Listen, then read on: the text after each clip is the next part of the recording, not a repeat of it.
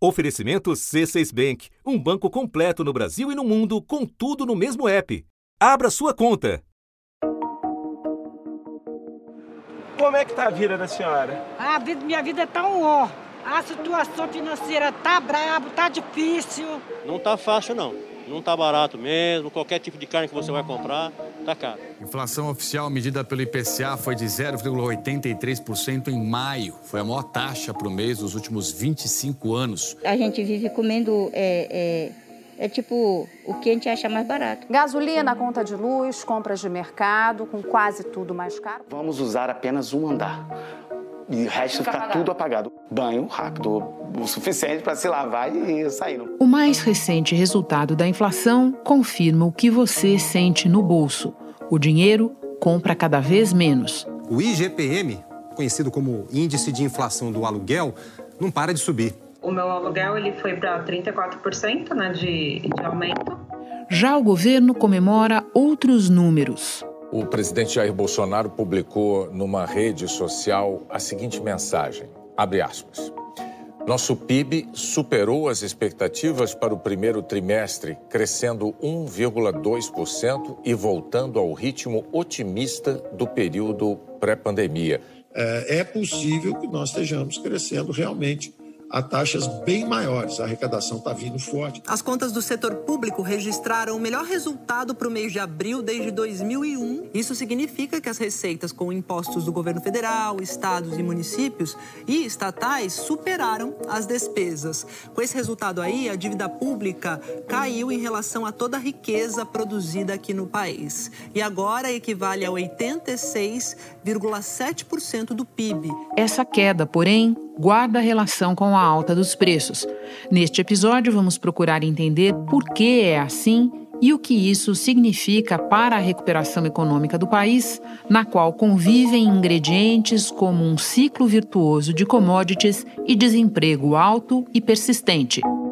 Quem nos ajuda na tarefa é o economista Alexandre Schwartzman, ex-diretor de Assuntos Internacionais do Banco Central, hoje à frente da consultoria Schwartzman e Associados. Da redação do G1. Eu sou Renata Loprete e o assunto hoje é o governo como sócio da inflação. Quinta-feira, 10 de junho. Alexandre, a inflação voltou a acelerar em maio e acumula uma alta de mais de 8% em 12 meses. Você escreveu que o governo tem sido sócio dessa inflação. Pode começar explicando do que se trata? A sociedade que o governo tem com a, com a inflação está ligada muito às vantagens que ele obtém uh, no que diz respeito à dívida. Né? A, a, dívida do governo vinha crescendo assim persistentemente como proporção do PIB por vários anos a fio, em particular no ano passado, né? porque o governo vinha gastando muito. Ano passado teve que gastar ainda mais por, por conta da pandemia, etc. E agora, no começo desse ano, a dívida caiu. A gente tem uma queda da relação da dívida do Brasil em relação ao PIB, ao tamanho da nossa economia. Essa dívida que se aproximava ali dos 90%, agora em 86,7%. E quando a gente vai fazer o estudo de por que a dívida caiu, uh, o fator que teve o maior peso a esse respeito, o maior peso em reduzir a dívida, foi exatamente a inflação.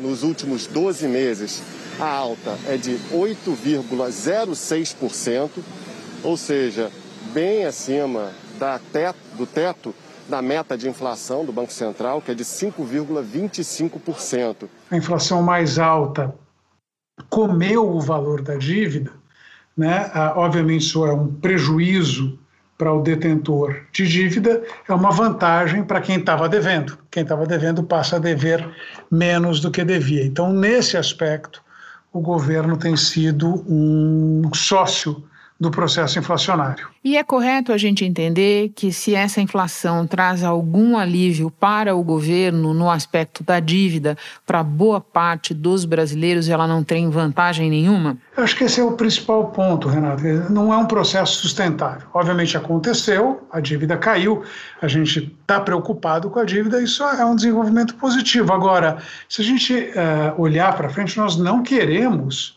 que a inflação seja alta para controlar a dívida. Né? Pelo contrário, a gente quer controlar a dívida exatamente para não ter inflação. Então, por exemplo, aqui acabaram de sair os números uh, do, do IPCA, né? a, a parte de alimentação do IPCA, o, o geral foi 8%, mas a alimentação, 12,5% de aumento nos últimos 12 meses. Né? Isso, obviamente, encarece o custo de vida, em particular das camadas mais pobres. Quer dizer, não é por acaso que o INPC, o índice irmão ali do, do IPCA, mas calculado para até a faixa de renda até seis salários mínimos, tem ficado mais alto do que isso, porque dá um peso maior exatamente para a alimentação.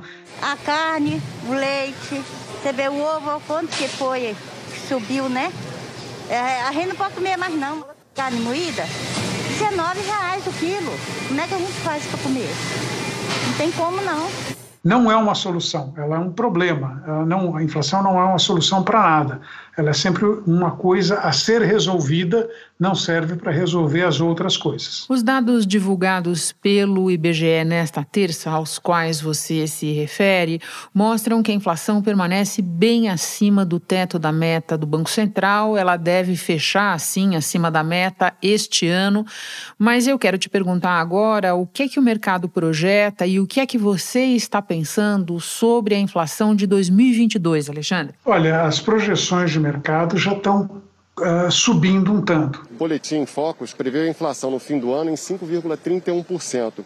O que mais pesou nessa inflação de maio foi a habitação, que teve uma alta de 1,78%, alimentação e bebidas, o setor de transportes, que claro aí inclui a questão dos combustíveis, é, ficou em 1,15% e também teve um peso forte aí artigos de residência, que ficou em 1,25%. A meta para o ano que vem é 3,5% durante a boa parte aí desse ano, desse ano que está passando.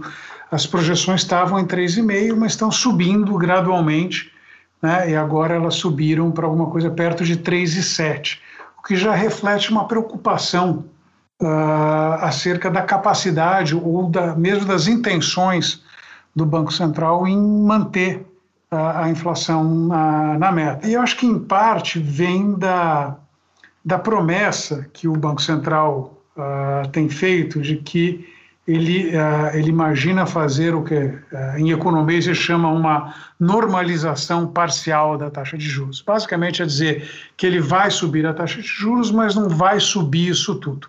E a interpretação de boa parte do mercado a esse respeito é que o Banco Central não está preparado para fazer tudo que é necessário para controlar a inflação. E aí a gente vê a inflação projetada descolando com relação à meta. Então, uh, tem essa preocupação. Eu até acredito que na reunião da próxima semana, muito provavelmente, o Banco Central vai apagar de vez qualquer referência a essa história de normalização parcial e reiterar que o compromisso dele não é em, em, com uma meta para uma taxa de juros, mas sim com a meta de inflação. E talvez ali ele consiga a, a reganhar a, essa credibilidade que ele perdeu. Ainda falando de coisas que vieram acima das projeções. Poucos dias atrás, o governo estava celebrando o fato de que isso aconteceu também com o PIB do primeiro trimestre. E o Ministério da Economia tenta apresentar isso como um acerto de política econômica. Você concorda com essa avaliação? Em que medida é isso? Em que medida é apenas o efeito reverso do grande tombo do ano passado? Se a gente está falando do crescimento do PIB para o ano como um todo, né, isso é, em boa parte, efeito do, de que o ano passado caiu muito. E nós temos aqui uma recuperação em V, as projeções de crescimento vão melhorando. Me parece que é questão de tempo para as projeções estarem chegando próximo da casa de 5%. Então, uh, tem um, um, retorno mais ou menos natural. O próprio fato da gente estar comparando um PIB de 2021 em condições mais ou menos normais com um PIB de 2020, que eram condições absolutamente anormais, a gente teve um colapso da atividade econômica no primeiro e particularmente no segundo trimestre, aí é, é realmente não dá. Dizer, você já tem o, uma parte do crescimento do PIB esse ano já estava dada no final do ano passado, simplesmente porque a base de comparação era muito fraca. Agora, no primeiro trimestre, não é essa, exatamente essa comparação. Veio mais forte. Eu não sei se foi um acerto de política econômica ou não. Agora, a gente olha para o que aconteceu com o consumo, o consumo caiu. Muito pouco, mas caiu. A demanda como um todo na economia brasileira na verdade, encolheu 0,6 no primeiro trimestre. A diferença entre o que está sendo consumido de maneira geral, quando eu falo consumo aqui é consumo das famílias, dos governos, exportação, etc., e o que foi produzido foi dos mais altos que a gente viu nos últimos anos. Pode ser erro de medida, não é incomum, pode ser um processo de acúmulo de estoques, que a gente produziu mais do que foi consumido, os estoques obviamente aumentaram. Então a gente está um pouco no escuro a esse respeito. E, a fraqueza da demanda no primeiro trimestre não me parece uma coisa que uh, você possa atribuir como um sucesso de política econômica, né? bem ou mal, dizer, o consumo caiu 0,1. Se for olhar as vendas no varejo, que até em abril vieram um pouco melhor exatamente quando Sim. entrou o auxílio emergencial, elas caíram no primeiro trimestre do ano. Hoje as vendas no varejo, hoje quer dizer abril, as vendas no varejo em abril estão num patamar inferior ao que elas estavam em novembro do ano passado. Né? Então, é, é, é esse conjunto de de observações sugere que assim é, não é exatamente a política econômica que está fazendo diferença. Tem fatores positivos, tem um aumento de preços de commodities que está ajudando, e não é pouca coisa. O minério de ferro é um desses itens que mais subiram nos últimos 12 meses, com alta de 120% acumulada.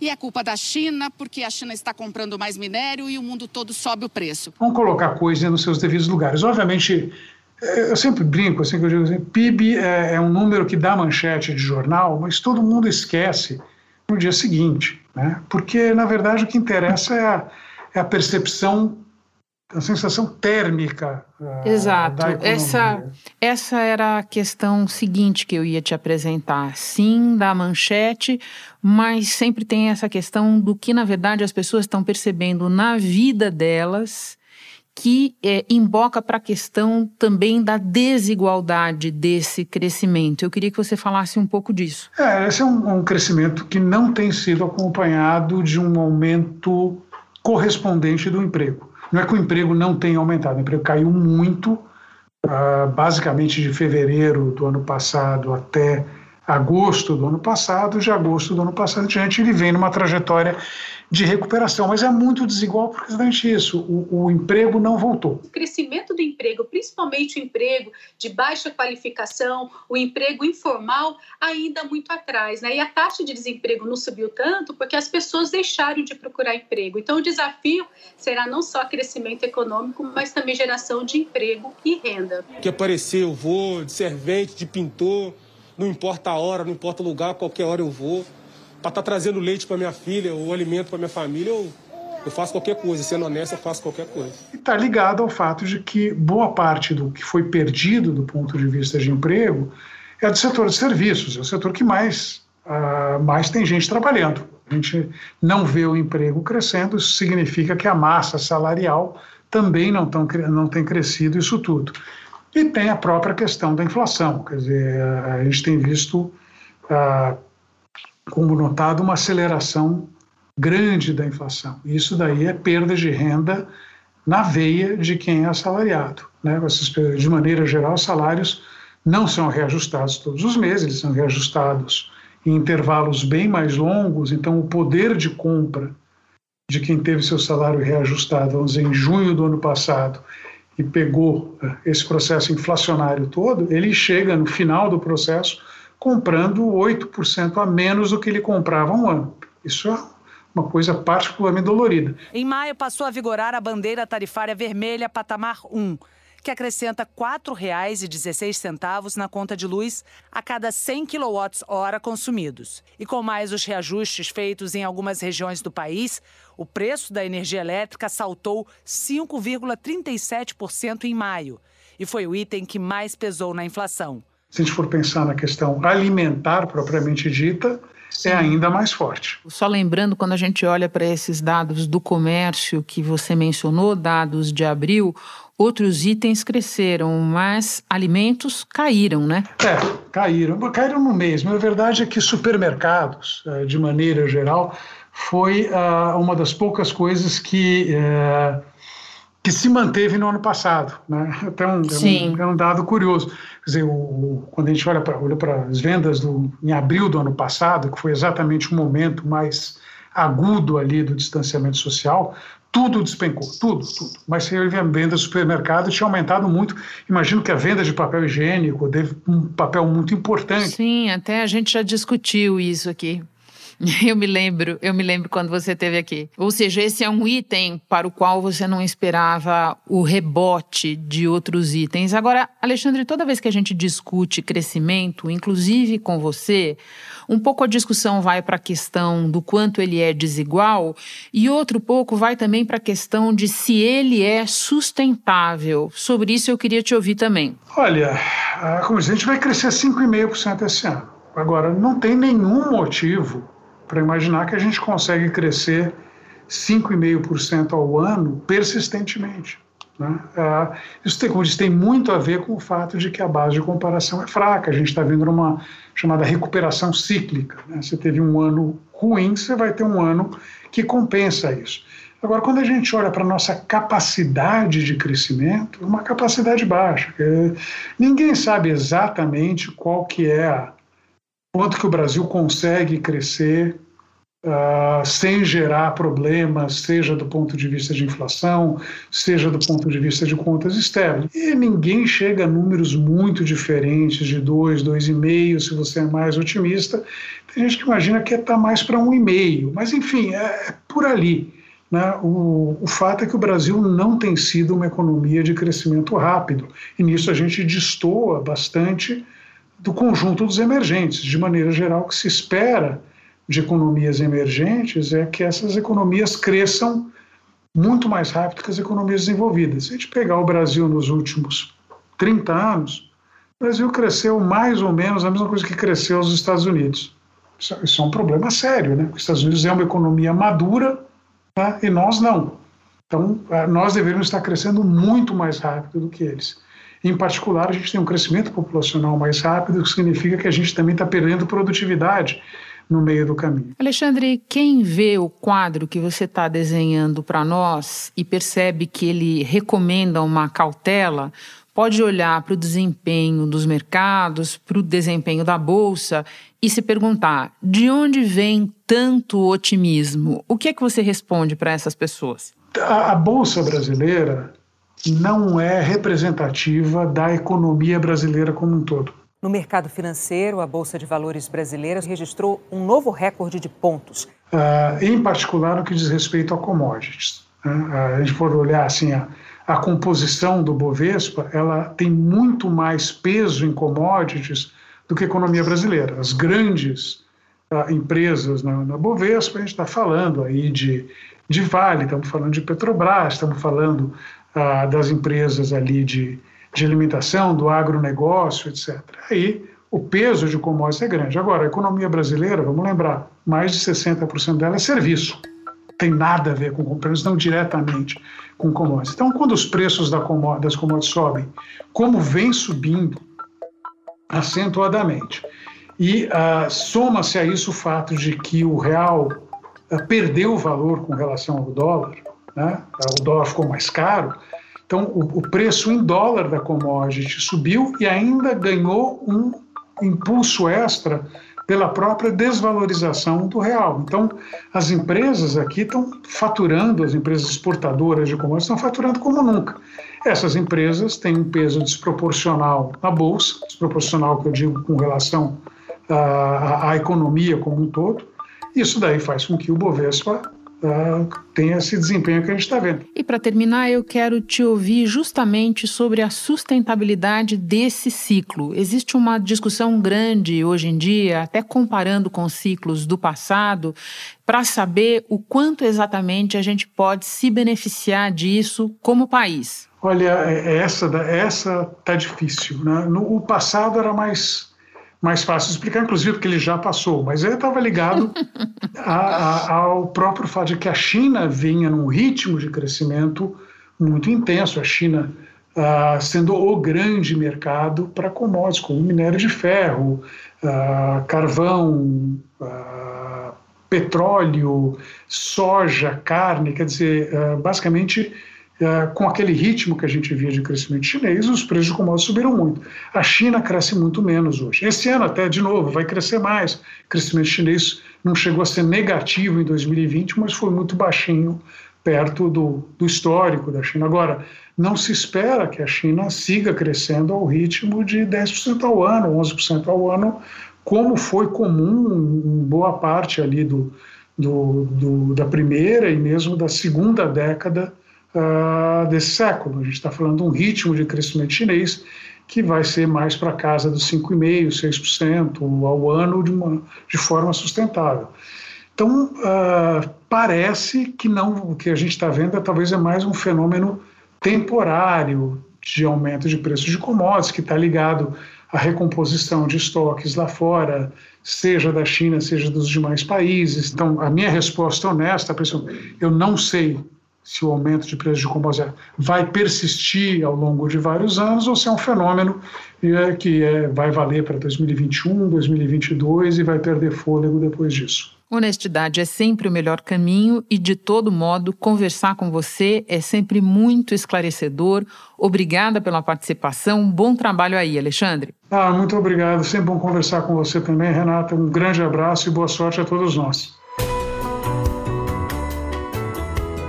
Antes de terminar, um lembrete: a Caixa Econômica Federal decidiu permitir a redução em até 75% do valor das parcelas de financiamento habitacional por um período determinado. Quem recebe auxílio emergencial ou seguro-desemprego tem ainda uma outra opção: pedir a suspensão do pagamento das parcelas por até seis meses. Essas duas opções valem apenas para clientes do banco com imóvel financiado pelo FGTS ou pelo Sistema Brasileiro de Poupança e Empréstimo. Os pedidos, tanto de redução quanto de suspensão do pagamento das parcelas, devem ser feitos pelo aplicativo Habitação Caixa ou pelo telefone 0800 104 0104. Este foi o assunto podcast diário disponível no G1, no Globoplay ou na sua plataforma de áudio preferida. Vale a pena seguir o podcast no Spotify ou na Amazon, assinar no Apple Podcasts, se inscrever no Google Podcasts ou no Castbox e favoritar no Deezer. Assim você recebe uma notificação sempre que tiver novo episódio. Eu sou Renata Luprete e fico por aqui. Até o próximo assunto.